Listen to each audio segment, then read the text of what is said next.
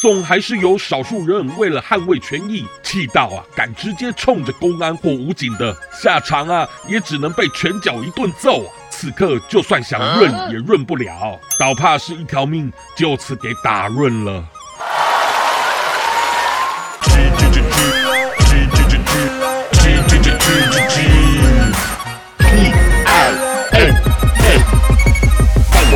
Talk Show，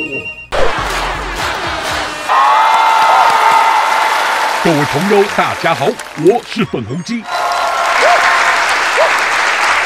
大家最近听过“润学”这个新词吗？原来是咱们上海这阵子封城下来，让许多人民暗叹想跑的心情。所以将跑的英文 run 给念谐音为润，能跑就跑，也变成了能润就润。这股风潮便成为润学。这起源的创意啊，挺有趣。但我也纳闷，咱国家曾几何时，怎么一个跑字的中英文，人民都不敢高调直接写出来了？不过，当我想起咱们党这些年是怎么严加规范监控百姓，不管网络上的封锁言论，还是上海街上的封锁住宅，真的让人连萌生润学的念头都越来越没这个胆了。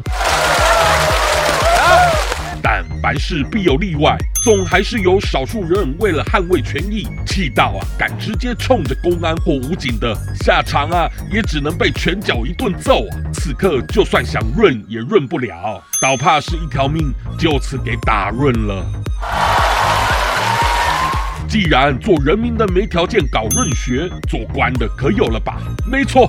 像是上海市委书记李强同志之前探视民间社区，因脱离原行程安排的动线，结果被迎面而上的民众狂呛。但身为习主席亲信的他，面对尴尬，但还是从容的润了。毕竟这一刻，就算被拍到给发上网，很快啊，都会被本党给处理干净的。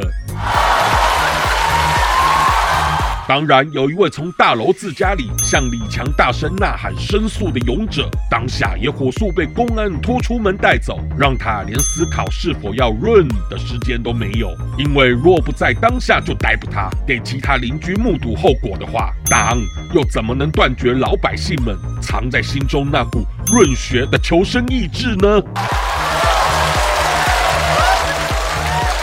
我是粉红鸡。